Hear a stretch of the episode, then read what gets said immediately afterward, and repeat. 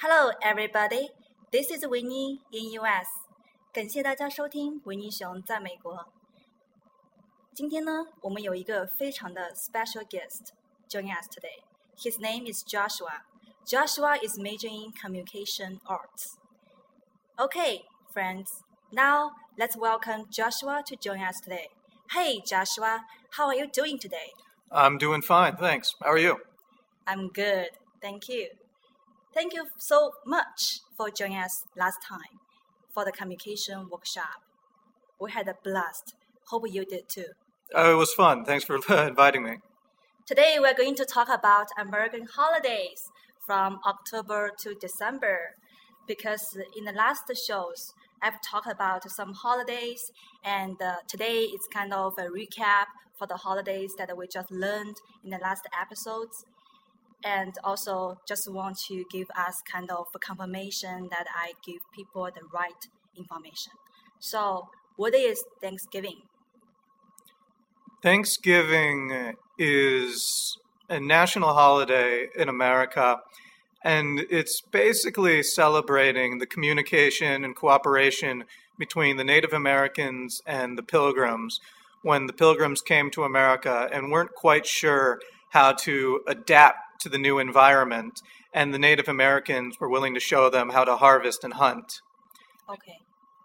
Basically, 啊、j o s h u a 意思是说呢，有一些外来人呐、他们刚来呃美国的时候，不知道怎么样种庄稼啦，然后本地人帮助他们种庄稼，然后丰收，所以他们为了庆祝这样的庄稼丰收，然后有了那个呃感恩节的存在。So what people do in Black Friday.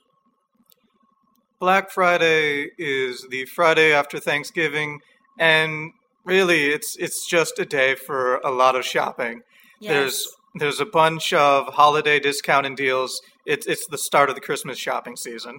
Right. I still remember the first time, I mean, the first year I came to United States, I went to outlet. I, I mean, I basically literally stay up all night shopping in the outlet and without sleeping, and it was very, very fun because the first time I was very curious about Black Friday, and now it's kind of the, the, the curiosity faded. so, how about Cyber Monday? Cyber Monday is pretty much just an attachment to Black Friday, where online retailers they wanted to basically get in on the action that Black Friday uh, retailers had. So we have a lot of online shopping deals and discounts on shipping from various online uh, online Mhm. retailers. Yes, which I did this year. Okay, thank you for the explanation for these three kind of uh, holidays. 嗯，大家如果有问题呢，有对对这三个 holiday 都有问题呢，你们可以去维尼熊的之前的节目具体 看看。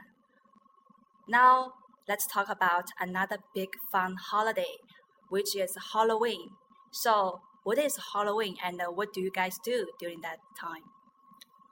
Halloween's got a pretty long origin, but basically now it is just a fun sort of holiday Mhm. for kids, teenagers, and adults, with the adults putting on costumes and partying, and basically the younger kids actually putting on their costumes, going out to show their friends, and going door to door asking for candy. it's actually not just for kids.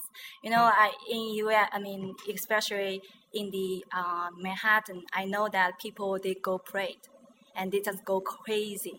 You know, they just wear very few clothes, uh, in such cold weather, and they just put a lot of makeup on their face. And it's very sometimes it's very scary, and sometimes girls can be very sexy. Is that right? This is also true. Uh, I, I won't deny that, but it's a bit different for people that don't live in the city, where it is more of a kids' right. holiday. But absolutely, in the city, it's a lot more uh, racy. Mhm. okay. Okay. Uh, and we know that the Christmas is around the corner, and uh, actually in China, Christmas is actually a very big holiday for us too. Really? Yes, the you know why? Because it's just like the Cyber Monday and Black Friday. It's a marketing term for for for Chinese people It's kind of the they want to get as much money from people as possible. And usually that's kind of TV, sh- I mean, the movie and the tickets that is very expensive during that time too. So usually how do American kids spend their holidays? I mean, during the Christmas? I mean, how, how do you guys spend the Christmas? I mean, when you when you were young, how did you spend the Christmas? And when, when you grow up, how do you spend it? I mean, I was not raised in a Christian household, so I did not celebrate Christmas like most people. Mm-hmm. So, you know, we did have a Christmas tree, but we also celebrated Hanukkah, which Okay. was a Jewish holiday. Mm-hmm. And, you know, there was still presents and enjoying that. And actually, growing up, it's it's actually still all about that. Okay, I we, see. We don't spend as much time on the gifts, but we do focus on spending time with our family. Okay, and I talked to some of my friends, and they told me that when they were young, they believed in Santa. And what about you? I personally was not raised with Santa because, again, Mhm. was not raised as a Christian, though Okay. a lot of people uh, obviously were. Mm-hmm. Okay, I see. And how will you spend this Christmas? This Christmas, I think I'd like to keep it simple. Okay. I think I'm just going to go home, uh, eat a lot, and just uh, hang out with my family.